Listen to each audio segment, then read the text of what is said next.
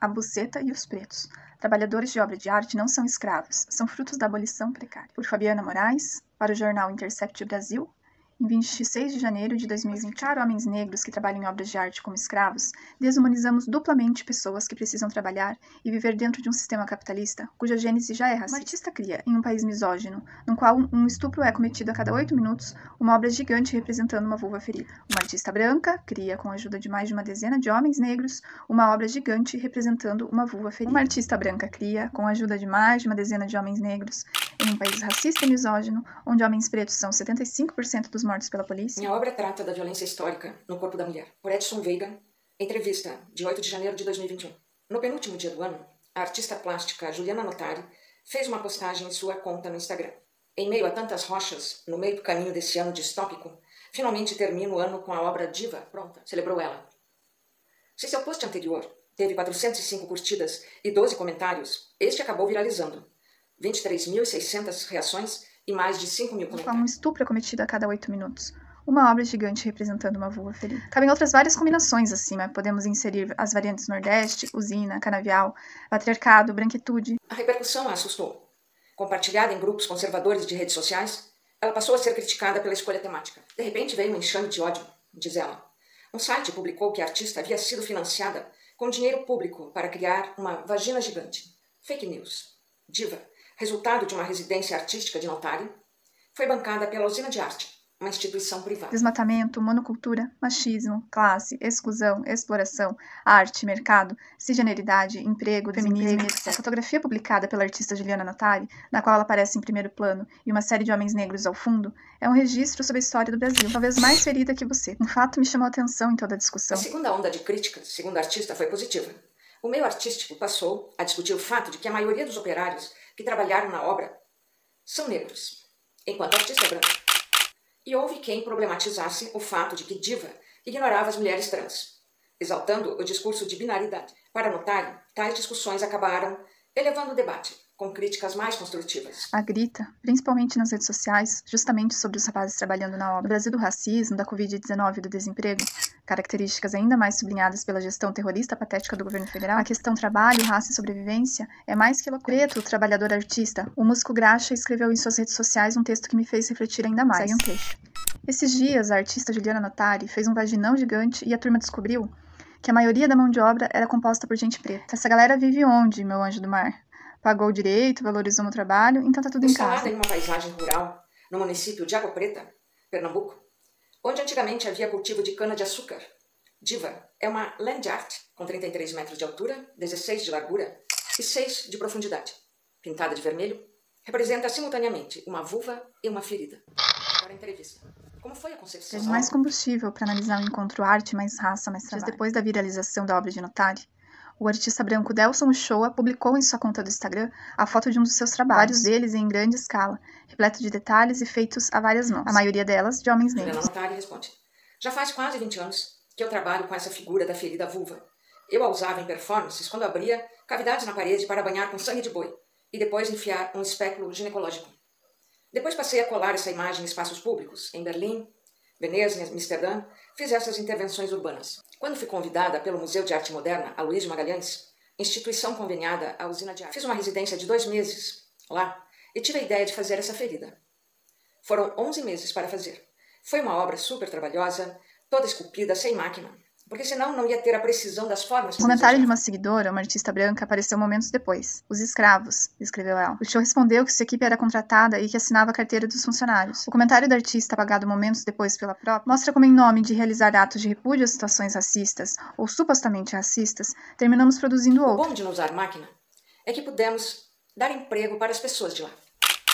Fizemos a escavação, depois recobrimos com cimento e depois colocamos uma camada de fibra de resina. Então veio a tinta. No dia 30, você fez um post no Instagram com a obra concluída. Foi isso que desencadeou as críticas? Realmente foi isso. Esse post começou a receber ataques, começou a ser muito compartilhado. Na minha bolha, eu recebia muitos elogios, só coraçãozinho.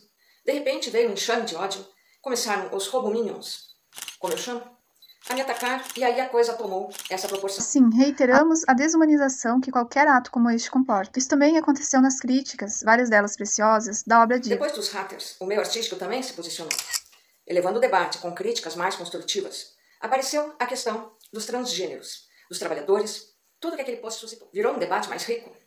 Havia uma caixa de Pandora e dali saíram as feridas coloniais que ainda persistem. Quando muita gente disse que os homens presentes na escavação da vagina ferida foram usados. Mas o que pensam esses homens pretos e o que esses trabalhos significam material e simbolicamente para ele? dos Santos, 39 anos, trabalha há 15 com Delson Uchoa e surgem diversas das imagens que o artista, vindo de uma família bastada alagoana, posta. Antes, André trabalhava como pintor de paredes, por empreitada e não tinha carteira assinada. Com um salário mínimo e meio por mês, mais a renda de sua companheira é, Marineide, está terminando de construir uma casa maior e mais confortável. Seus primos de Edival e José também trabalham por diárias com o artista. Que traumatizam muita gente, que o Brasil não curou.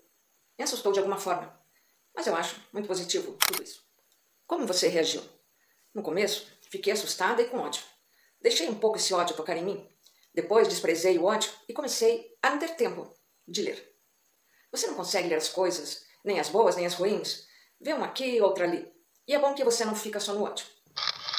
As reflexões causadas por essas feridas estão gerando debates. Isso que é importante. A arte está aí para isso. Não para passar pano quente nas coisas. Chegou a contratar cinco pessoas da família de André com carteira assinada até a chegada da Covid-19. André tem consciência do que sua cor representa. A gente sente que olham diferente em muito lugar onde você passa, quando você é preto, quando é pardo. Mas seu trabalho onde eu sei que há respeito e confiança Está pelo para levantar questões, deixar dúvidas, se autocriticar. Estou aprendendo muito com esse processo. A questão trans, por exemplo, eu não tinha muito conhecimento. A questão racial também. Eu, na minha branquitude, quando postei aquela foto, claro que aqueles trabalhadores, em sua maioria negros, estavam ali, porque é um problema social brasileiro. Por onde passei foi assim. Felipe Firmino, 29 anos, foi um dos 12 homens que ajudaram a esculpir a vagina ferida em uma encosta da usina Santa Terezinha, na Mata Sul Pernambucana. O trabalho começou em 2019 e não parou como devia durante a pandemia em 2020 o que revela a manutenção de uma lógica de exploração no campo da arte. Foram cerca de oito horas diárias de trabalho na usina, localizada na Mata Sul Pernambucana, região canavieira, que sustentou, ao custo da escravidão, muitas famílias que seguem no topo da elite econômica nordestina. A repercussão do caso, que foi parar em vários veículos no exterior do país, não espantou Felipe. A arte só reproduz. A arte faz parte da sociedade. Uma obra daquela proporção é uma ousadia, de longe, a gente olha e pensa que é uma pintura, um quadro, uma escultura, um banner gigante. Fiquei orgulhoso, foi um trabalho novo pra gente. Felipe sabe que também fez arte.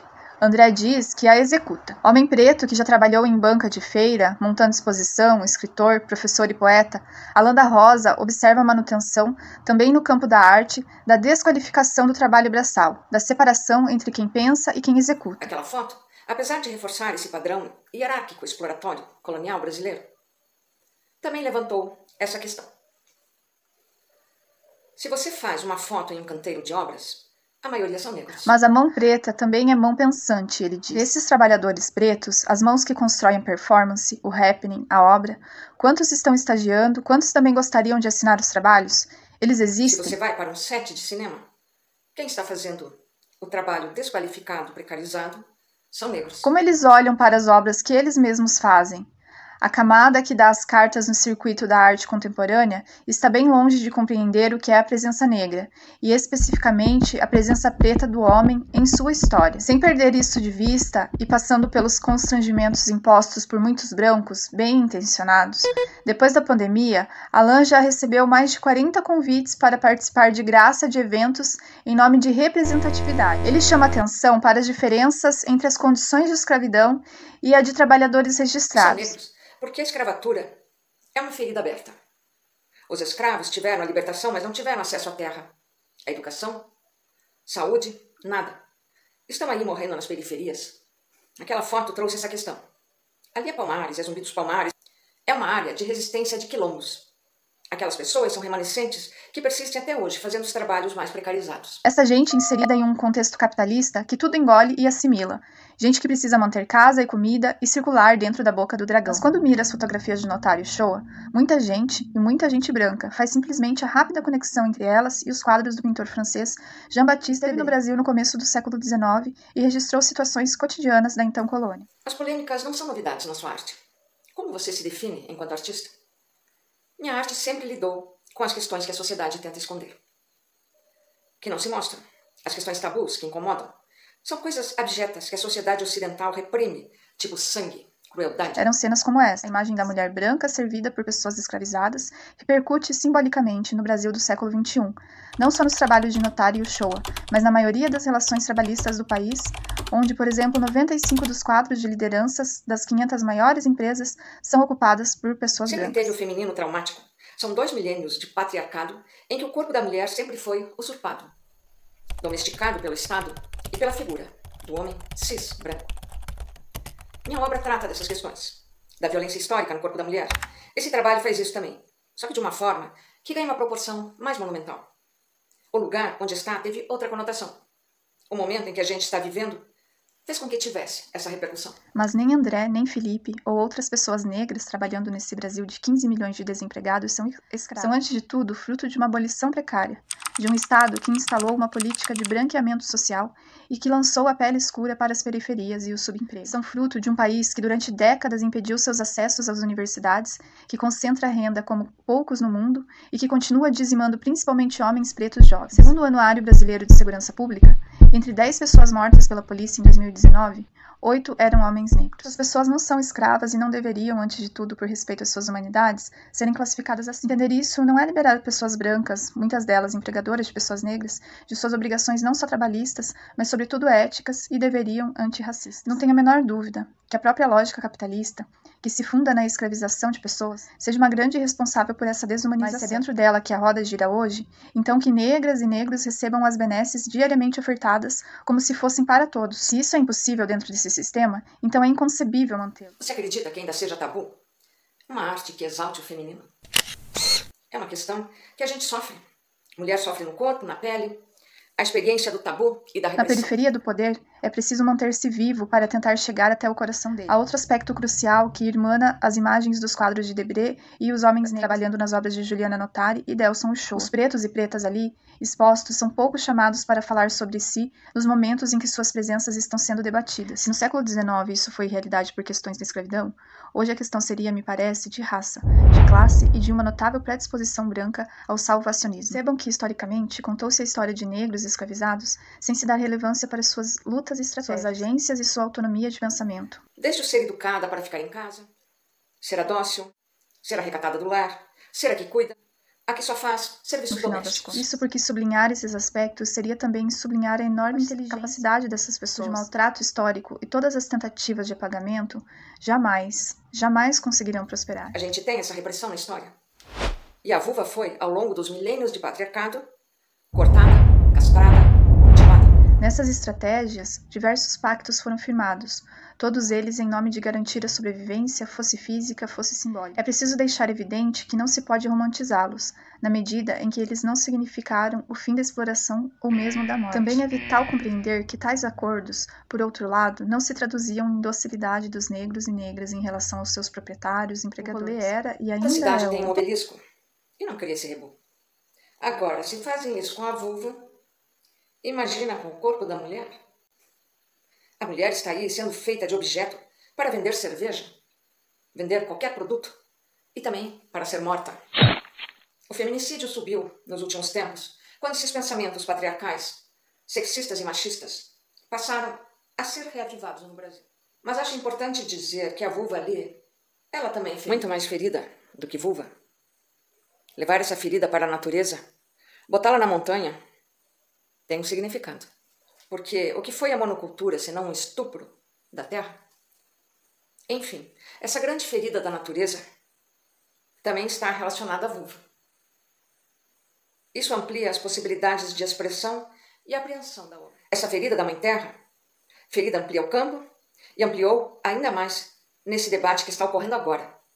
Porque entrou a questão Mas foi, social. por exemplo, através desses pactos sempre tensos que populações de pessoas superexploradas desenvolveram uma série de atos de enorme força e que se tornaram expressão de beleza, de porrada, de resistência. O rural, pensando a partir da arte, da criação, é um desses exemplos. Nascido nos canaviais, ele de novo, pernambucanos, no início do século XX, também por pessoas recentemente escravizadas, ele é a síntese das contradições ainda fortes entre capital, trabalho e cultura popular. É síntese de ação coletiva e de manutenção da vida. É isso que observa a Rosiana Medeiros em sua pesquisa. Maracatu Rural, luta de classes ou espetáculo. Não se pode deixar de considerar que o maracatu rural, como manifestação cultural, emerge no seio de uma sociedade de classes bem nítida e se trata também e, sobretudo, de uma expressão política, ideológica, uma maneira de contestar a realidade opressora. A questão dos transgêneros também. A crítica das trans, que não podem ter vagina e acham que esse trabalho está reforçando a binaridade macho-fêmea. Não é disputa de lugar, é uma soma. Uma não anula a outra. A trans, ela tende a estar no campo da arte, tem de ter visibilidade, inclusive. No trabalho de Rosiana, um cortador de cana, explicando as origens do maracatu, porque o senhor do engenho humilhava muito o trabalhador, ele ficava muito revoltado, porque o salário era pouco e ele não dá o que tem. Então vamos humilhar o moral era e é também uma estratégia de hackeamento produzido com beleza e tensão pela pobreza, uma maneira de gozar e de contestar. Na periferia do poder é preciso ser ligeiro. Na periferia do poder é preciso manter-se vivo para tentar chegar até o coração dele. É ali que a festa, que é revolução, pode e deve acontecer. Pode parecer muito louco para quem curte sempre tutelar os outros, um ato de vaidade e, por que não, racismo. As pessoas negras, mãos que fazem e pensam, falam e agem por si mesmas. Trabalharam e criaram a obra Diva de Juliana Notari, Alessandro da Silva Santos, André Felipe Firmino dos Santos, Veidson Ivanildo da Silva, José Ricardo da Silva, José Lidenberg Pereira, Lorival José da Silva, Jackson Oscar da Silva, Elias Miguel da Silva, Orlando Cicinato da Silva, Carlos Miguel da Silva, José Renildo Lourenço. Trabalham e criam com o artista Delson Uchoa, André dos Santos, José Anildo dos Santos e Gedival João dos Santos. A arte é um campo de liberdade